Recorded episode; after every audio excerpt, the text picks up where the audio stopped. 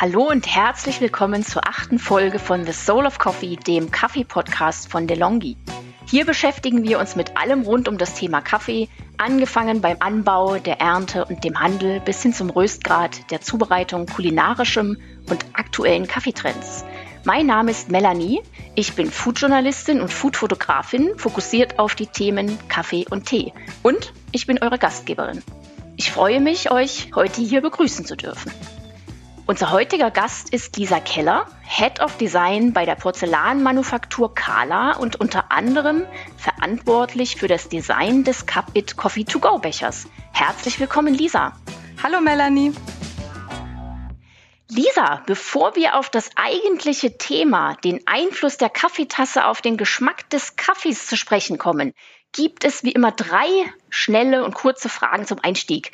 Also, bist du bereit? Ja. Lieber Kaffee oder lieber Tee? Kaffee. Ah ja, das war ja ganz klar. Was ist denn deine liebste Kaffeekreation? Also ich trinke am liebsten Espresso verlängert mit heißem Wasser und dann Hafermilchschaum. Uh, das ist ja eine spannende Kombination, sehr interessant. Wann trinkst du denn deinen ersten und wann deinen letzten Kaffee am Tag? Den ersten Kaffee trinke ich direkt morgens im Bett und auch am liebsten dort serviert. Oh. Und den letzten trinke ich irgendwann am Vormittag so gegen 11, 12.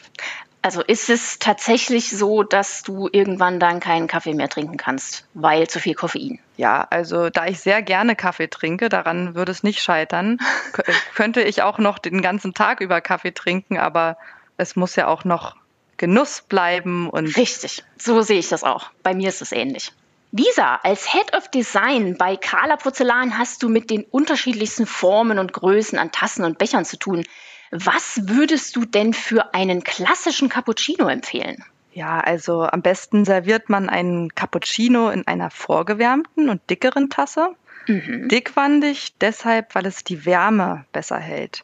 Also im Gegensatz zu einem typischen großen Kaffeebecher ist auch so eine kleine rundliche Form einfach passend für Cappuccino. So wird es ja auch traditionell in Italien serviert. Mhm. Und ich selbst assoziiere damit halt auch sofort Urlaub, also wie so eine schöne Tasse Cappuccino in einem italienischen Café jetzt direkt in der Morgensonne. Ah, dahin schwelgen wir uns jetzt gerade mal. Ähm, ja, bei Kala hat mit der Kaffee-Sommelier-Reihe eine Kollektion für die unterschiedlichen Kaffeearten und Größen kreiert. Warum gibt es denn für die verschiedenen Zubereitungsformen wie Filterkaffee oder Espresso verschiedene Tassen oder auch Gläser? Ja, wir bei Carla möchten, dass unsere Kunden professionell Kaffee genießen können, egal mhm. ob sie jetzt im Café oder zu Hause sind. Und dafür ist die Designerin der Kollektion Kaffeesommelier, mhm. Barbara Schmidt, tief in die Welt des Kaffees eingedrungen. Also von der Zubereitung bis zum Genuss letztlich mit allen Sinnen. Und die Zubereitung von Kaffee ist von Spezialität zu Spezialität ja komplett verschieden. Also wenn ich einen Espresso aus einer Siebträgermaschine ziehe, wie es ja in der Gastronomie und mittlerweile auch bei ganz vielen zu Hause gehandhabt wird, mhm. möchte ich ja auf das Creme, also diesen feinen Schaum auf dem Kaffee, nicht verzichten. Und dieser bildet sich eben dann ganz besonders gut, wenn es innerhalb der Tasse ja wie so einen eiförmigen Boden gibt. Und das hält sich auch besser, das Crema, wenn die Kaffeeoberfläche klein ist. Das hat was mit der Oberflächenspannung zu tun, weshalb jetzt eine Espressotasse eher schmal und hoch ist als breit. Aber jetzt beispielsweise beim Kaffee Latte ist ein hohes Glas natürlich toll, weil da ist ja das Farbenspiel von Kaffee und Milch, also ja. in diesen ganzen unterschiedlichen Farbnuancen, total schön. Und bis man eben den Löffel schwingt, aber das Auge isst nicht nur mit, sondern es trinkt eben auch mit. Und Carlas Kaffee Sommelier besticht dadurch, dass wirklich alle Größen oder alle Spezialitäten ein Zuhause finden. Also Cappuccino International, Cappuccino Italiano, Kaffee Crema bis hin zum großen Kaffeebecher für Filterkaffee. Mhm, super spannend. Wie wichtig ist denn vor diesem Hintergrund, und du hast das gerade schon ein wenig angerissen, die Form für den Genuss des jeweiligen Getränks? Naja, also die Form ist ganz entscheidend. Es geht ja um Ergonomie letztlich. Mhm. Und der Trinkrand, egal ob die Tasse jetzt dickwandig oder dünnwandig ist, sollte schmal sein.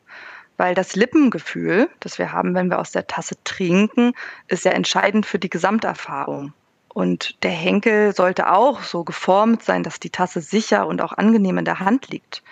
Und über den Tassenrand hinaus gedacht ist die Form generell auch wichtig, wenn man sich jetzt die Untertasse anschaut. Also da geht es ja um Fragestellungen wie, wo lege ich meinen Löffel komfortabel ab oder wo findet mein Keks Platz? Richtig, ja. Und ja, und bei Kaffee Sommelier ist es halt so, dass die Tassen letztlich asymmetrisch auf den Untertassen platziert werden und es ist diese klitzekleine Geste, die mhm. einen riesigen Unterschied in der Wahrnehmung macht. Mhm, mh, mh.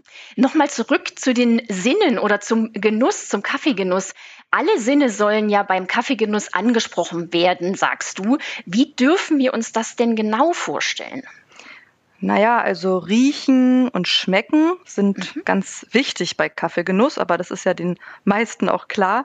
Mhm. Den Sehsinn hatten wir bei dem Kaffee Latte ja. und mit diesen Farbnuancen, aber es gibt ja auch das Thema Latte Art, was unsere ja. Augen anspricht. Mhm. Aber auch der Hörsinn, also für mich persönlich ist es das aufsprudelnde Geräusch meiner ja. Bialetti-Maschine, das mhm. mich mit Vorfreude aus der Dusche holt. Und äh, ich liebe aber auch zum Beispiel das Geräusch einer Standard-Filterkaffeemaschine. Es ja. löst bei mir sofort positive Assoziationen aus. Mhm. Und Ähnlich ist es bei mir mit dem Aufgießen, also wenn ich mir einen Handfilter mache, wie der Kaffee durch den Filter tröpfelt, ja. sozusagen. Ne? Ja, ja. Ja, und, genau. und was natürlich für uns als Porzellanhersteller bei Carla wichtig ist, ist das Fühlen, weil die mhm. Tasse ist ja das, was den Kaffee erfassbar macht. Also wir mhm. umfassen die Tasse mhm. und spüren die Wärme dadurch oder spüren mit den Lippen den Rand, bevor mhm. der erste Schluck genossen wird. Mhm. Und für mich ist sozusagen Porzellan die schönste Verbindung zwischen uns und dem Kaffee. Mhm. Ja, und bei einem Becher ohne Henkel hat man ja das sogar noch in beiden Händen. Ne? Das ja. intensiviert wahrscheinlich das Gefühl nochmal ja, das Behagliche, was dann mhm. Kaffee auch auslöst, ja. Mhm, genau. Du hast eingangs Italien erwähnt und den italienischen Cappuccino-Genuss. Gibt es denn länderspezifische Präferenzen in der Art der Tassenwahl?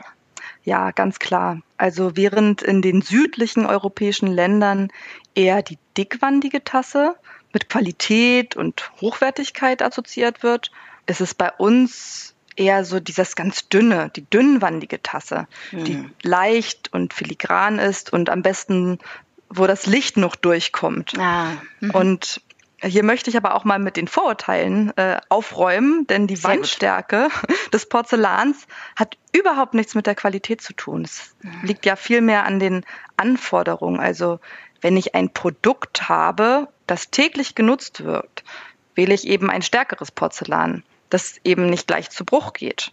Ja. Wenn ich einen duftigen Tee am Sonntag zubereite, hole ich gerne das zarte Geschirr aus dem Schrank. Mhm. Mhm. Aber letztlich entscheidet natürlich wirklich jeder für sich, was seine Vorliebe ist. Genau, genau, da gehe ich voll mit. Wenn wir jetzt mal raus aus dem eigenen Heim gehen, warum werden denn in der Gastro meistens andere Tassen als zu Hause verwendet? Ja, naja, gerade in der Gastronomie ist die Tasse halt ganz anderer Beanspruchung ausgesetzt. Sie mhm. wandert ja viele Male vom Barista zum Kunden, wird gestapelt, wird in mhm. die Spüle geräumt. Ja. Und das sieht ja auch in der Gastronomie ganz anders aus als bei uns zu Hause. Ich weiß nicht, ob du auch diese Bilder kennst, wie das Geschirr nur so in die Spülkörbe gepfeffert wird. Ja. Mhm. Ja, das hat damit zu tun, dass Effizienz äh, in der Gastronomie äh, zu Hause ist und dass die Tasse ganz viel aushalten muss. Und eine ja, dickwandige Tasse. Mhm. Richtig, richtig. Und eine ganz dickwandige Tasse kann das natürlich viel besser. Und mhm. außerdem wird in der Gastronomie ganz selten einfache Keramik genutzt. Da ist Porzellan wirklich im Vorteil. Mhm. Wir haben ja teilweise auch Steingut, Steinzeug bei uns zu Hause, aber Porzellan ist eben viel stabiler und auch komplett wasserdicht mhm. im Gegensatz zu Steingut. Und diese enorme Haltbarkeit von Porzellan hat ja auch was damit zu tun, dass wir eben das Porzellanservice von den Großeltern erben und nicht das Keramikservice. Was dann allerdings äh, des Öfteren doch im Schrank verstaubt, sage ich mal, weil ja. man sich nicht traut, es zu verwenden. So geht es mir zumindest. Oft. Richtig, richtig. Aber man sollte es, man sollte ja, es verwenden, weil absolut, dafür ja. ist es eben gedacht. Ganz genau. Jetzt mal weg von Kaffeegenuss daheim und Gastro beziehungsweise eigentlich vereint meine nächste Frage beide Bereiche, nämlich Coffee to go. Denn Coffee to Go hat sich in den letzten Jahren extrem etabliert. Dank eines steigenden Nachhaltigkeitsbewusstseins nutzen zum Glück auch immer mehr Menschen wiederverwendbare Becher. Du hast für diesen Anlass vor vier Jahren inzwischen, 2016, den Cup-It-Becher entworfen. Was war denn bei der Gestaltung wichtig?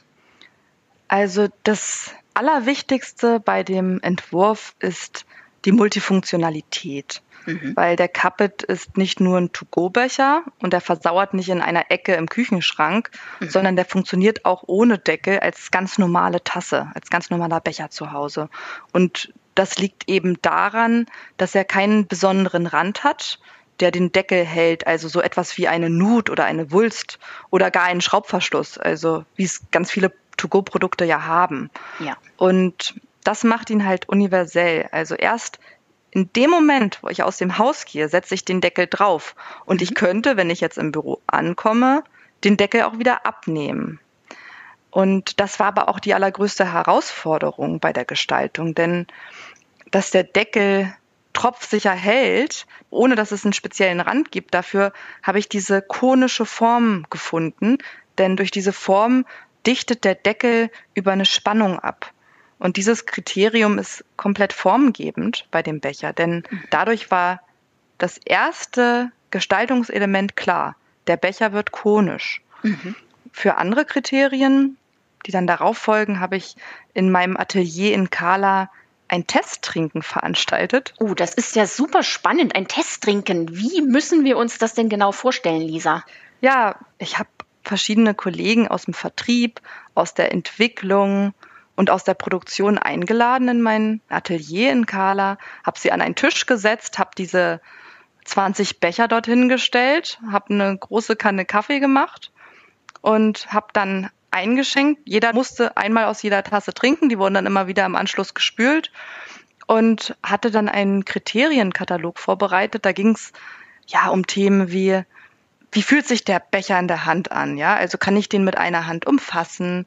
Was hat er für ein Gewicht? Ist es ein Totschläger vielleicht, weil der irgendwie so schwer ist, dass ich den gar nicht gerne trage? Oder ja, wie sieht man aus, wenn man aus der Tasse trinkt? Super wichtiges Thema, ne? Weil wenn ich da wie aus einer Schnabeltasse trinke, dann ist das etwas, was ich vielleicht nicht unbedingt in der Öffentlichkeit machen möchte. Ja, oder isoliert der Becher? Stößt man mit der Nase an. Jeder hat eine andere Nase, ja. Meine Nase stößt vielleicht nicht überall an, aber von der nächsten Person dann. Also, und danach haben wir dann wirklich in einer Liste Häkchen gemacht und hatten wirklich sehr viele Kriterien. Und ja, am Ende ging es darum, was ist jetzt das Wichtigste beim To-Go-Becher? Was sind Prioritäten? Weil natürlich ist es schön, wenn man alles äh, hat, was positiv ist, aber man muss abwägen. Das Gewicht ist bei To-Go, wo wir ja unterwegs sind, viel wichtiger, als dass der Becher isoliert, weil es geht ja um ein Getränk, was ich direkt genießen möchte. Und das war dann die Grundlage für den weiteren Entwurf. Und dann kamen beispielsweise Silikonringe zum Einsatz, damit sich der Becher in der Hand gut anfühlt, dass er griffig ist, ja. dass man sich die Finger nicht verbrennt. Also gerade auch, was du vorhin angesprochen hast, ne, zu sagen, einen Becher habe ich in beiden Händen. Ja. Das geht natürlich to go und so nicht. Mhm. Also mhm. ich habe ihn nur in einer Hand, dafür ist er dann auch gestaltet. Aber auch sind diese Silikonringe ja visuell und durch Farbe dann auch ansprechend. Und hier sieht man wieder ganz schön Funktion und Form gehen halt immer Hand in Hand. Und ja. beim Deckel war super wichtig, dass der Trinkrand schmal ist. Und mhm. das war auch wieder zum Thema Lippengefühl. Da waren wir schon mal mhm. bei den mhm. Sinnen. Genau. Und ja, der Kappet hat aber auch so ein paar Eigenschaften, die nicht direkt auffallen, weil man sie intuitiv eben nutzt. Also es gibt ja drei Bechergrößen und einen Trinkdeckel, der auf alle drei Größen passt. Und oh. Ja, das Super. ist halt nicht nur ökologisch mhm. mhm. interessant, sondern ja auch beim Thema Mix and Match. Mhm. So kann ich halt jeden Morgen nach Lust und Laune, nach meinem persönlichen Geschmack oder Gefühl meinen Becher zusammenstellen. Super. Das ist alles wahnsinnig spannend und ich freue mich sehr, dass du einen Espresso-Shot noch zum Thema To Go bzw. dem Cup-It-Becher machen wirst. Denn wir sind leider schon wieder am Ende unserer Folge und zum Schluss stellen wir unseren Gästen immer die gleiche Frage. Welche Frage ist dir denn noch nie gestellt worden, die du aber schon immer mal beantworten wolltest? Ja, also eine Frage, die mir wirklich noch nicht gestellt worden ist, ist, wann okay. bin ich professionelle Designerin, die die Produkte nach bestimmten Kriterien beurteilt und wann bin ich Privatperson, also hm. die nach ihrem ganz persönlichen Vorlieben ein Produkt bewertet. Und ja, darf ich auch die Antwort sagen? Absolut, sehr gerne.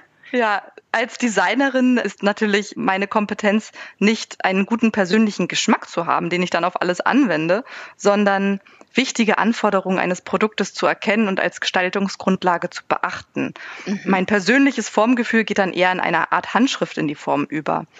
Aber wenn ich für Carla gestalte, dann immer vom professionellen Standpunkt aus. Und manchmal ist es so, dass ich erst im Laden, wenn ich dann vor meinen eigenen Produkten stehe und die dann aussuche für mich oder für meine Freunde und Familie, dass ich dann erst erkenne, was meinen ganz persönlichen Geschmack trifft. Toll, super. Das ist ein sehr schönes Schlusswort. Hast du sonst noch irgendwas, was du gerne unseren Hörern, Hörerinnen mit auf den Weg geben möchtest? Ja, ich möchte gerne sagen, geht raus und trinkt euren Kaffee unterwegs. To go ist mittlerweile absolut salonfähig. Da gehe ich mit und gerade gibt es ja auch im Winter beziehungsweise zu jeder Jahreszeit die Gelegenheit, Spaziergänge zu machen und das wieso nicht mit einem To-Go-Becher und Kaffee. Ne? Richtig. Dann danke ich dir für das Gespräch, Lisa. Und ja, äh, gerne, Melanie. Ich freue mich auf den Espresso-Shot. Ja. Unseren Podcast könnt ihr auf allen gängigen Podcast-Plattformen abrufen, abonnieren und bewerten. Wenn ihr Fragen oder Feedback für uns habt, dann schreibt gerne an podcast-delongi.de at delongigroup.com. Mehr Infos zur Porzellanmanufaktur Kala und Lisa Keller verlinken wir euch natürlich wie immer in den Shownotes. Im nächsten Cappuccino-Dialog sprechen wir mit Philipp Reichel, dem Gründer des Berliner Coffee Festivals, der Vote Kaffeerösterei und dem Mitinhaber des Isla Coffee Cafés in Berlin. Davor gibt es aber wie immer noch einen interessanten Espresso-Shot mit kurzen Wissenshappen zum Thema Kaffee. Bis zum nächsten Mal, eure Melanie.